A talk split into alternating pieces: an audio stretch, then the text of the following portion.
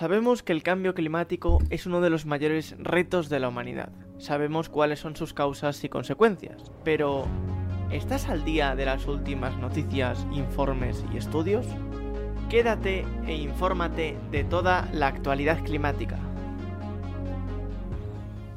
Muy buenas, ¿qué tal? ¿Cómo estáis? Aquí Eco Diuku una semana más con toda la actualidad climática y la verdad que esta semana ya habíamos hecho un repaso bastante superficial, digamos, y, tímido, ¿no? Humilde sobre lo que era la COP, porque recordemos que empezó hace dos semanas, pero no quería aventurarme a decir nada o realmente decir nada porque no tenía sentido esperar, o sea, no esperar hasta el final de la COP, que como decíamos acababa este domingo 20. Acabó como siempre con retraso, o sea, en principio iba a acabar el viernes 18, pero acabó con retraso, como todas las COPs, tampoco es algo que sorprenda. De todas formas, esta semana, esta semana el 21, viene cargada de muchísimo dinamismo. Eh, insisto, me estáis escuchando ahora en directo, grabado el lunes, porque quería esperar al final de la COP también y por otros motivos no pude grabarlo el viernes. Así que si escuchas eh, esto, este podcast el mismo lunes a las 7 y media estaré con la gente de Pandemia Digital hablando de la COP y de otras cositas, pero es que el martes a la una en el canal de Twitch de Maldita también estaré allí y el jueves por la tarde a las tres y media, tres y cuarto estaré en el CONAMA, eh, Congreso Nacional de Medio Ambiente, que se celebra en el IFEMA en la mesa redonda de eh, comunicación ambiental, de nuevos formatos, experiencias, etcétera. Em, como digo, estuvimos hablando estas semanas de diferentes cositas, ¿no? De, la COP, señalando pues la presencia de lobbies, la presencia de, gente relacionada con los combustibles fósiles. De hecho, mencionaba en este caso Eduardo Robaina ya por el 11 de noviembre eh, que había 600 eh, grupos eh, ¿no? 600 personas que tenían relación con combustibles fósiles y hablábamos de un 25% más que en la COP pasada. Que ya en la COP pasada, importante, cabe destacar que en la COP anterior, la COP de Glasgow, se hablaba de unos 500, eh, unas 500 personas relacionadas con eh, combustibles fósiles y que si hubiesen sido una delegación de un país, hubiese sido la delegación más, más grande, ¿no? En este caso, no es la delegación más numerosa, sino que la delegación más numerosa de la COP27, de la de Egipto, la de esta, fue la de Emiratos Árabes Unidos, con más de mil personas eh, representando ¿no? a, este país. Ahora, la pregunta es por qué. Puede ser primero por cercanía, es cierto que son países que están más cerca ¿no? que, otros sitios, entonces es probable que, se puedan acercar, ¿no? A, tiro de piedra estaría. Pero sobre todo por una curiosidad que iremos repasando y que señalaremos, señalaremos en diferentes ocasiones. La COP del año que viene, la cumbre del clima mm, número 28, se va a celebrar en los Emiratos Árabes Unidos. Venimos hablando ya de que Egipto, eh, ya, bueno, por lo que sea tema de derechos humanos, los venía sorteando, ¿no? Venía por... Eh, prefirió coger otro camino. Señalábamos también, ¿no? Acaba la COP, empieza el Mundial de Qatar. Parece que vamos de país eh, que vulnera derechos humanos en país que, derecha, que vulnera los derechos humanos. Em, pues para el año que viene la COP también será un país que, bueno, pues contra todo pronóstico em, vulnera los derechos humanos. Em, otra cosa de las que se habló y de las que señalamos es que, vale, que sí, la, la, COP estaba patrocinada por, la, por Coca-Cola, ¿no? El mayor contaminante de plásticos del mundo durante varios años, durante los últimos igual 5 o 6 años, dependiendo de, de algunas fuentes, ¿no? Y de, de cómo se mide, etcétera, apodada la Coca-Cola. Y yo destacaba, destaqué varias ocasiones que la COP siempre estuvo ligada a sponsors de este estilo. El año pasado señalaba que estaba Unilever, que Unilever es un gran conglomerado de alimentación, en el cual está pues Nestlé, P&G, Johnson Johnson, bueno, muchísimos eh, productos, tanto higiénicos como alimentación envasados, en el cual también tiene una gran importancia y representación. Quizás si se me dice como grupo, eh, este Unilever probablemente esté compitiendo eh, codo a codo con Coca-Cola. Por otro lado, también en la COP anterior, eh, la de no la 26 sino la 25, la que se iba a celebrar en Chile, pero se celebró en Madrid, en España, el Banco Santander, Endesa, eh, Naturi, Iberdrola, eh, diferentes empresas de este estilo estaban, eran patrocinadores. Hablando de lobbies y centrándonos más en la pieza que vemos en pantalla de Eduardo Robaina, hablaba de En este caso, em, bueno, comentaba que estaba, por ejemplo, la gente de, Iberdrola, la gente de Naturi, la gente de BBVA, em, bueno, Acciona, Ecoembes, eh, bueno, representación también del Grupo Español de Crecimiento Verde, ya, bueno, el propio nombre lo, indica, ¿no? La, ese oxímoron quizás. Endesa, EDP, Repsol, bueno, diferentes, diferentes empresas, ¿no? Y a nivel más internacional tenemos empresas más conocidas em, como, bueno, Shell, BP, eh, ExxonMobil, Chevron, Equinor, JP Morgan, eh, Mitsubishi, Ecopetrol, Gazprom, Total Energies, eh, el banco HSBC, Nestlé Unilever otra vez, BlackRock, PepsiCo, Volkswagen, Bank of America, Walmart y Bayer, ¿no? Diferentes organizaciones. También está, por ejemplo, la Organización de Países Exportadores de Petróleo y el Foro de Países Exportadores de Gas, que, ojo, señalaba y recordaba el bueno de Eduardo, dice, quienes hace un año dijeron a la ONU que se hacían, que, que, se eran víctimas de la cultura de la cancelación, ¿no? Los, el, este foro, este lobby de países exportadores de gas que estaban siendo cancelados. ¿Hasta dónde, hasta dónde vamos a llegar, no? Que hasta, hasta se cancelan los, los combustibles fósiles. Eh, otro, otro datito bastante destacable es que el análisis de Global Witness decía que hay más lobistas de combustibles fósiles registrados que representantes de los 10 países más afectados por el cambio climático. Estos son Puerto Rico, Myanmar, Haití, Filipinas, Mozambique, Bahamas, Bangladesh, Pakistán, Tailandia y Nepal. Claro, la pregunta es, em, todo esto es, vale, están ahí, pero ¿qué ejercen? O sea, ejercen, ¿cómo ejercen presión? Eh, ¿Cómo lo hacen? O sea, van allí simplemente a ver. Bueno, como digo, simplemente lo veremos poquito a poco. Eh, vamos, iremos desgranando qué se ha acordado, porque recordemos que ya acabó, es decir, ya salió la, la bueno, el acuerdo final de esta COP y veremos poco a poco em, cómo van ejerciendo, ¿no? Y sobre todo lo que comentaba antes de que el año que viene, ¿qué significa que sea en eh, Emiratos Árabes Unidos? Em, vemos en pantalla, por ejemplo, la noticia de Climate Home News, en el que decía los, em, bueno, los exportadores, ¿no? De lo, de, gas y petróleo se promueven la, la tecnología de captura de carbono, ¿no? En la COP27. Esto es importante, esto es un poquito lo que, lo que digo, ¿no? La forma en la que tienen de presionar estos países, o estos países, perdonad, estos lobbies de, de combustibles fósiles es, pues, básicamente mediante presiones, ¿no? O propuestas que benefician a ellos. En este caso, el desarrollo de esta tecnología, bueno, no el desarrollo, sino la utilización de la tecnología que no está desarrollada. Desarrollar esta tecnología no es malo en sí, ahora bien, proponerla como una solución a día de hoy es greenwashing, es tecnooptimismo y obviamente no, no, no, tiene, no tiene evidencia científica que respalde. ¿no? Dice, decían en esta en Climate Home News, dentro del centro de conferencias, las naciones productoras de petróleo y gas, incluidas Egipto, Emiratos Árabes Unidos, Arabia Saudita y Canadá, mostraron planes para usar la tecnología a escala.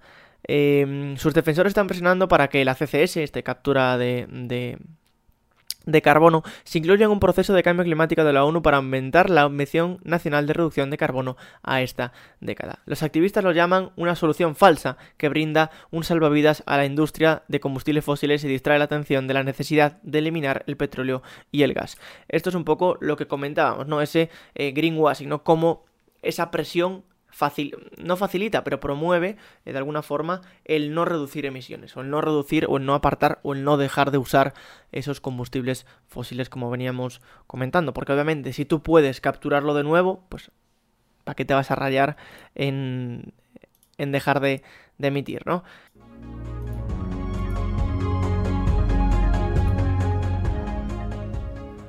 Pues eso, acabamos de ver un poco el repaso de lo bueno, de lo que era durante, ¿no? De la COP, es decir, el, ese... Mm, qué estaba ocurriendo, ¿no? Ah, incluso cositas ya las comentamos, pero es importante hablar de los resultados, ¿no? De conclusiones que hemos sacado de la COP, ha valido para algo, no ha valido para nada.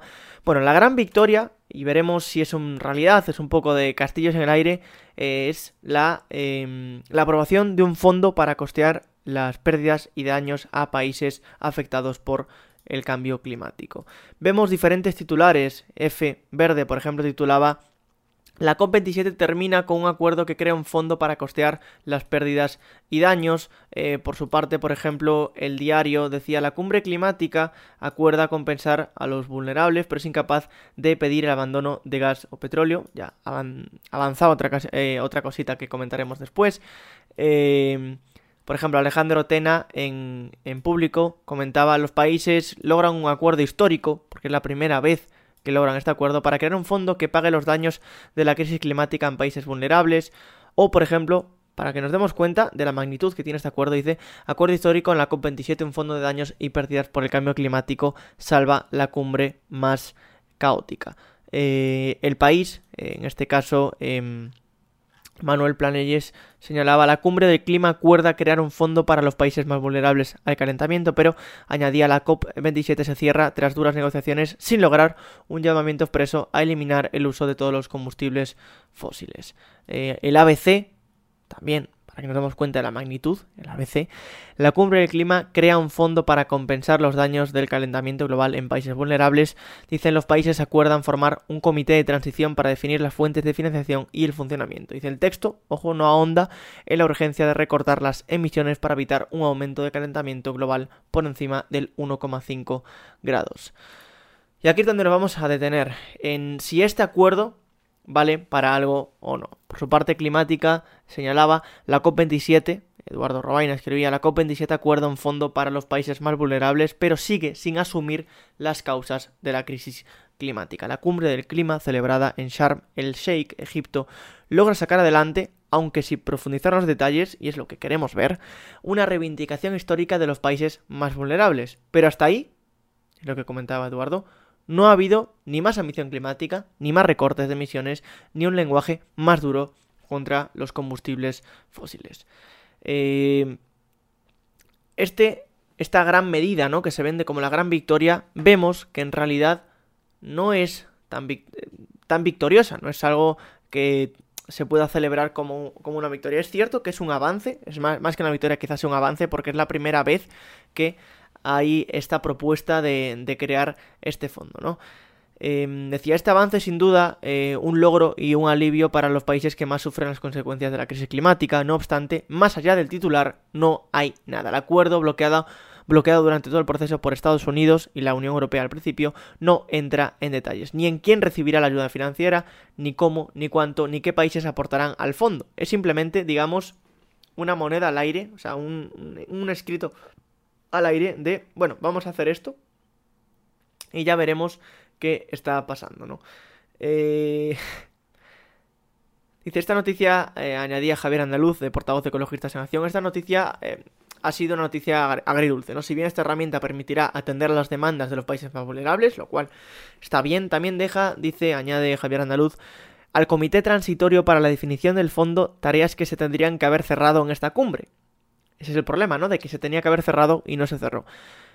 ¿Cuál es el problema? Que esto se deja a cerrar y a matizar a priori el año que viene. Año que viene, cumbre, obviamente, que seguro que va a ser menos ambiciosa que esta por el lugar donde se va a celebrar.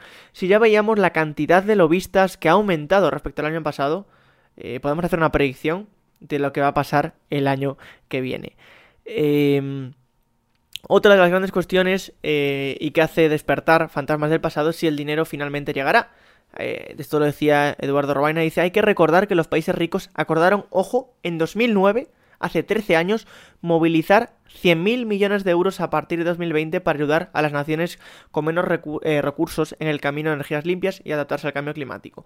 Ojo, esto es importante porque hay dos fondos. Por un lado está el de financiación climática, que como decimos, señala que Eduardo lleva bueno, acordaron en 2009 y que veremos si cómo va o no. Y ahora este nuevo que, em, bueno, que salió ahora, ¿no? En la, COP27. Eh, Decían también, dice, eh, sin embargo, este dinero no termina de llegar. Respecto al de financiación climática, un estudio reciente del medio británico Carbon Brief revela que Estados Unidos solo contribuyó con 7.600 millones en vez de los 39.900 millones de dólares que le tocan. Eh, bueno, vemos por supuesto que eh, no hay un problema bastante grave.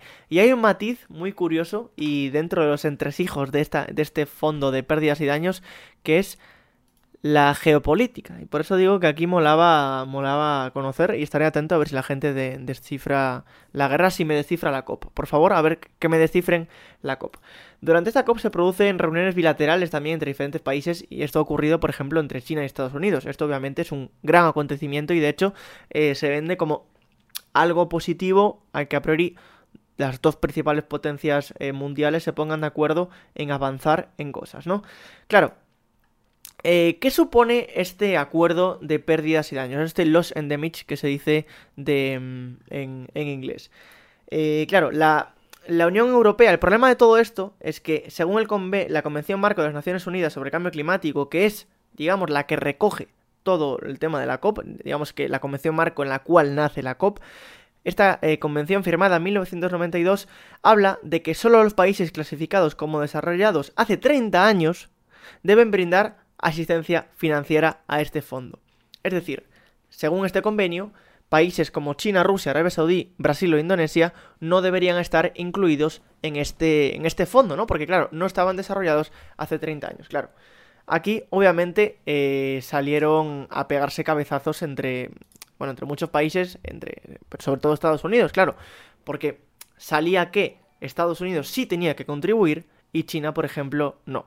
Obviamente, eh, esto supondría que, por ejemplo, pues China incluso se podría haber beneficiado porque eh, como se clasifica en país en desarrollo, quizás no, no podría, podría optar a recibir, a recibir dinero, pero en ningún caso a darlo, y China se defendía, y es lo, que decía el representante eh, de la delegación china que fue allí, eh, Xiao Zhendua, China no tiene obligación de aportar fondos, pero estamos dispuestos a hacer nuestra nuestra contribución. De hecho, ya han dicho que han ayudado voluntariamente a diferentes países de Latinoamérica, etcétera. Claro, esto plantea em, diferentes controversias, dudas, ¿no? O respuestas, reflexiones que podemos hacer. Es si primero países que a día de hoy, como China, como Indonesia, como Brasil, tienen, digamos, una una gran responsabilidad en cuanto a las emisiones actuales. China, principal emisor, pero no per cápita, sino en emisiones totales. Indonesia, con el gran desarrollo y uso de carbón que tiene, también es muy responsable de las emisiones actuales. Pero claro, plantea el tema de los efectos que estamos viviendo, que hemos vivido en la última década, consecuencias del cambio climático, no, no se han debido por las emisiones de los países actuales. Es probable que las consecuencias del cambio climático, de, climática ¿no? que hemos vivido durante la última década se deban a emisiones anteriores de países que estaban desarrollados en, cuando se firmó la Convención Marco en 1992. recordemos que es la primera vez que se va a hacer este fondo. Fondo que, como decíamos, no sabemos ni quién lo va a hacer, ni cuánta pasta van a poner, ni nada, ni nada. No es como simplemente eh, han creado el grupo de WhatsApp. Han creado el grupo de WhatsApp y todavía y han metido a gente. Pero no saben cómo van a quedar. Entonces, claro, plantea la duda de si nunca ningún país ha pagado por Em, por estas pérdidas y daños, ¿lo van a tener que hacer todos por igual ahora? ¿O los países que históricamente más han contribuido a las emisiones de CO2 deberían pagar más? En este caso vemos que Estados Unidos es el primero y China sería el segundo. Eh, luego vemos más países. A lo mejor se debería hacer con, ese tipo de, de, em, de, clasificación. Para que nos hagamos una idea de cómo está esto, imaginemos eh, de cómo quedó sin concretar nada que Macron pidió una cumbre para perfilar el fondo ayudas de países vulnerables, ya que eh, no, no, había quedado nada, nada claro.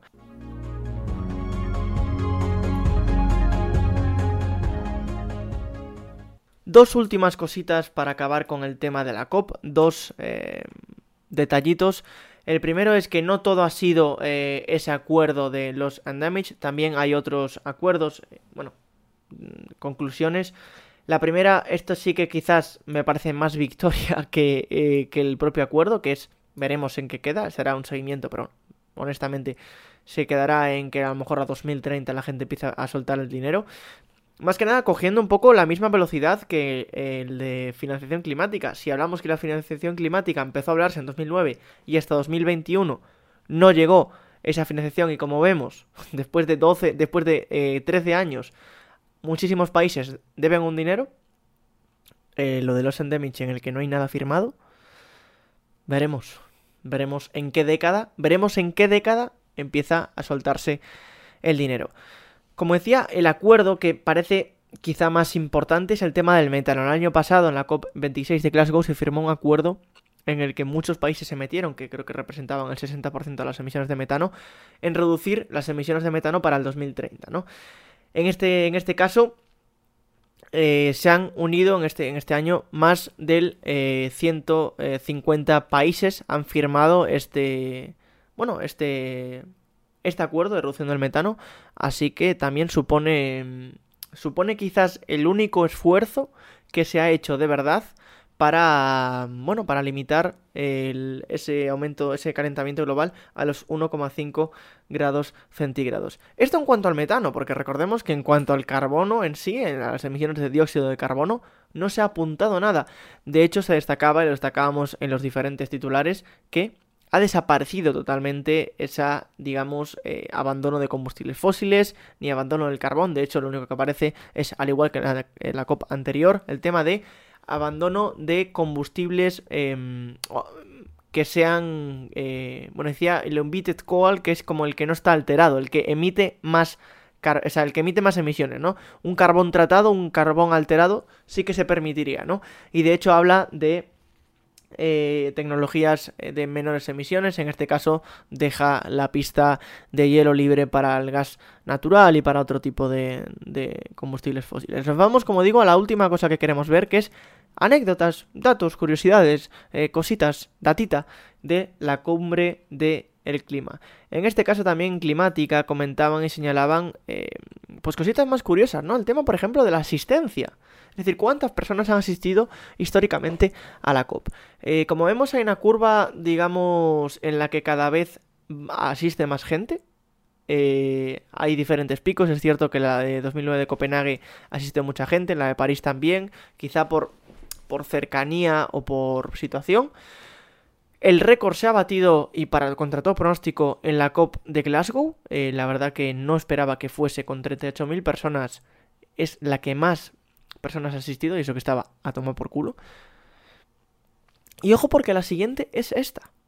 A pesar de estar otra vez, claro, a ver, también es cierto. Quizás un poquito de, de mm, eurocentrismo, ¿no? Eh, claro, para mí Egipto me queda lejos, eh, pero también me queda Nairobi, también me queda eh, Buenos Aires, ¿no? Pero bueno, hablo por el, por el en sí, digamos, el, en este caso Egipto, ese país tan cerrado, ¿no? Y, como digo, eh, que vulnera derechos humanos. Si nos vamos, por ejemplo, a la presencia, ¿no? Según el tipo de acreditación, vemos, eh, bueno, pues curiosidades, ¿no? Que también, que eso, que cada vez hay más gente, cada vez más ONGs y, empresas, claro, se mezcla, asisten, asisten más. Em, la verdad que, bueno, no sé si esto, claro, comentaban, si este aumento de eh, de personas también eh, aumenta la diversidad o no, porque si vemos que se ha supuesto un aumento, pero vemos que realmente lo que está suponiendo es que haya más lobistas, pues en realidad tampoco estamos haciendo nada.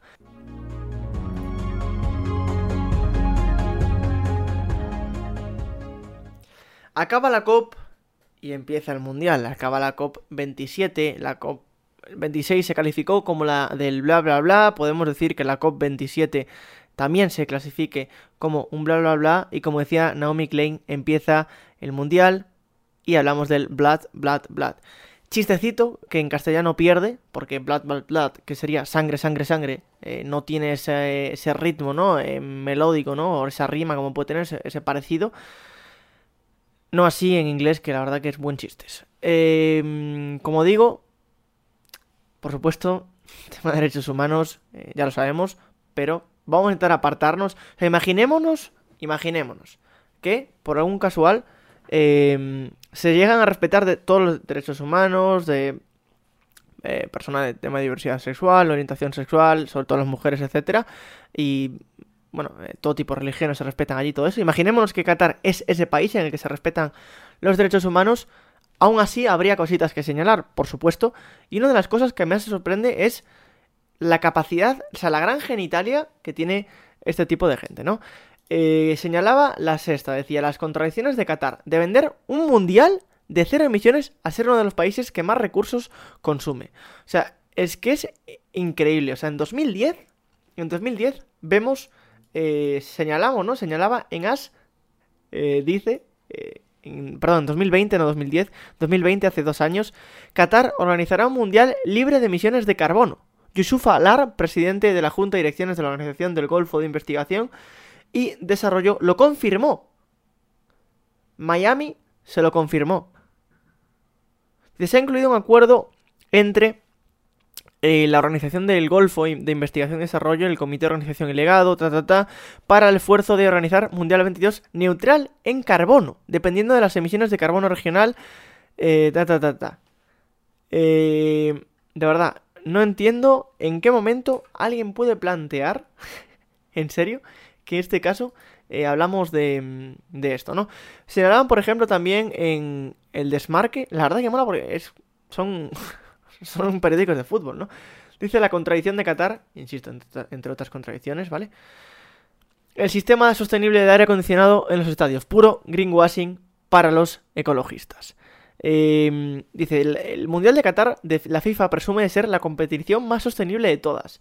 Vemos que ya ha sido, para empezar, el Mundial más caro de la historia del fútbol, ¿vale?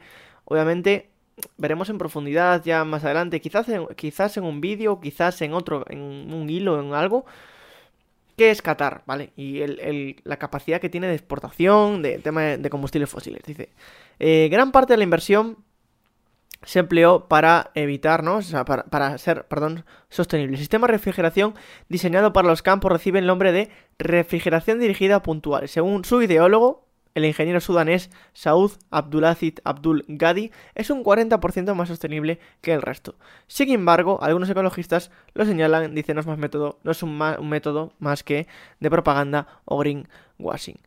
Eh, Dice, la estrategia de sostenibilidad de la Copa Mundial de la FIFA Qatar 2002 incluye un amplio grupo eh, de iniciativas para mitigar las emisiones relacionadas con el torneo. Como estadios energéticamente eficientes, estamos hablando de una ciudad artificial en medio de un desierto, mm, obviamente ciudad construida a base de, de mm, apuro petrodólar. Transporte con bajas emisiones, mm, bueno, veremos, veremos y prácticas sostenibles de gestión de residuos. Eh, van a llevar a Ecoembes para que les lleve el tema de los envases. Además, dice con el fin de ofrecer un evento totalmente neutro en carbono. Es que, insisto, no sé cómo puede. O sea, no, lo sé. Dice, se compensarán las emisiones inevitables restantes. Eh, a pura plantación de árboles. O sea, van a, van a montar un Amazonas allí en Qatar, en Doha. Eh, bueno, no sé, esperaremos, esperaremos un poquito de verdad, a ver cómo avanza. Pero, insisto, es que eh, no sé en qué momento, em, en algún... O sea, con todo lo que tenía encima en cuanto a, ya había críticas, el programa de Salvados, bueno, diferentes programas que ha habido, ¿no? Y, informes, noticias, eh, Amnistía Internacional, el tema de 6.500 personas fallecieron durante la construcción del estadio, condiciones lamentables y precarias y, y denigrantes, casi de semisclavitud en la construcción, eh, tema eso de derechos humanos, de la mujer, de, eh, colectivos LGTBI, etcétera. No lo llegaba con, con, eso, sino que han tenido que decir, no, la verdad que vamos a, además, además, además de todo bien, vamos a ser el mundial más sostenible. Vamos a hacer un mundial neutro en eh, emisiones de carbono. ¿Verdad? Que no lo entiendo.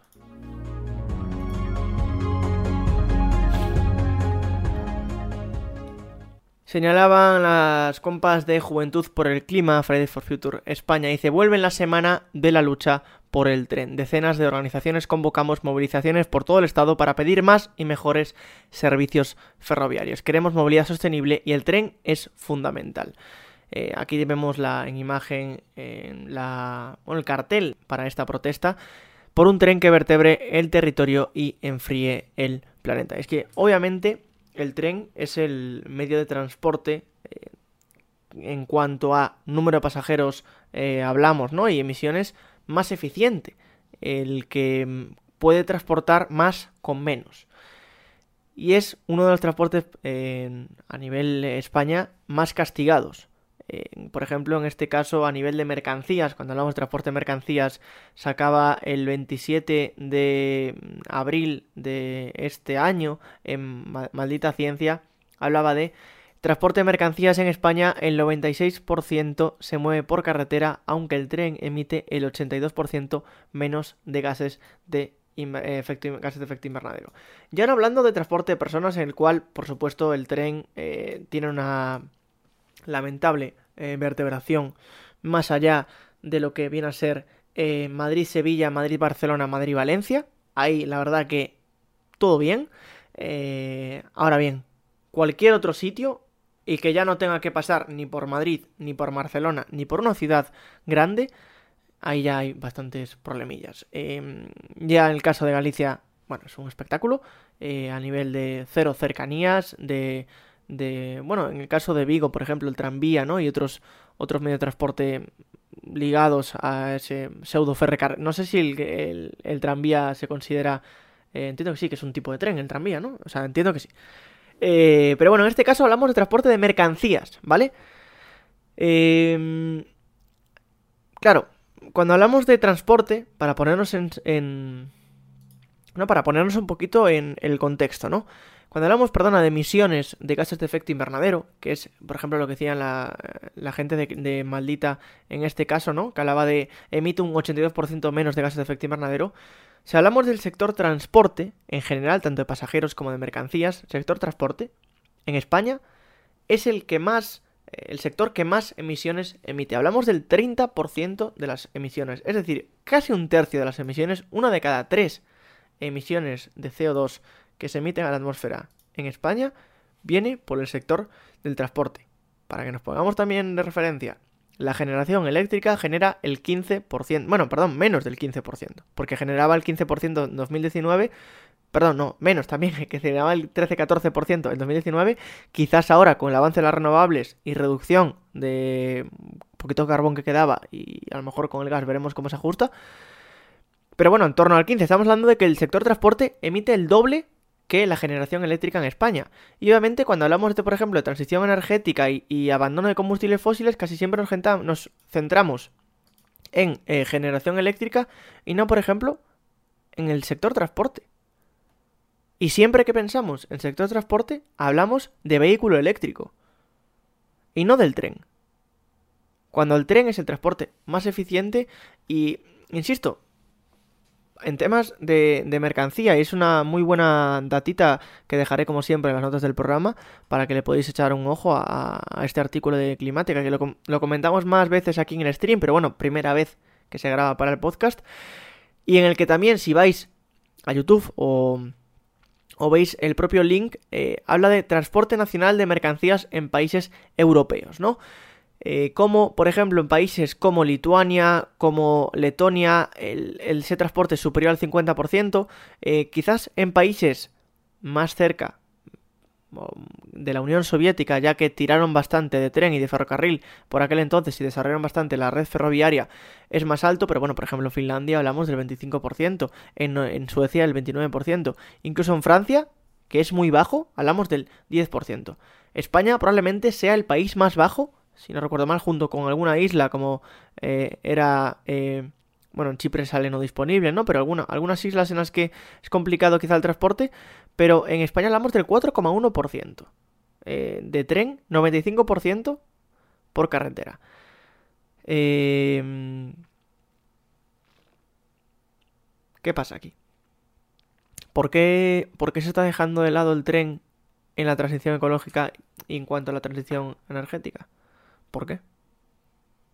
¿Por qué no hay que mm, exigir, digamos, eh, eh, que se... Bueno, que eh, al mismo tiempo que se combate, digamos, la reducción de emisiones de carbono, que abogamos por un transporte público, etcétera, que es más eficiente en términos de todo, además generaríamos empleo por el tema de se necesitaría más personal para conducir trenes, probablemente se necesite gente que construya vías de ferrocarril y todo, digamos, mm, lo que pueda haber alrededor de la generación de, de, este ferrocarril. Y sin embargo, nos quedamos viendo otro tipo de cosas. O sea, esto es un win-win, que sería reducción de emisiones, transición ecológica, transición energética y aún por encima creación de empleo, y no lo estamos viendo.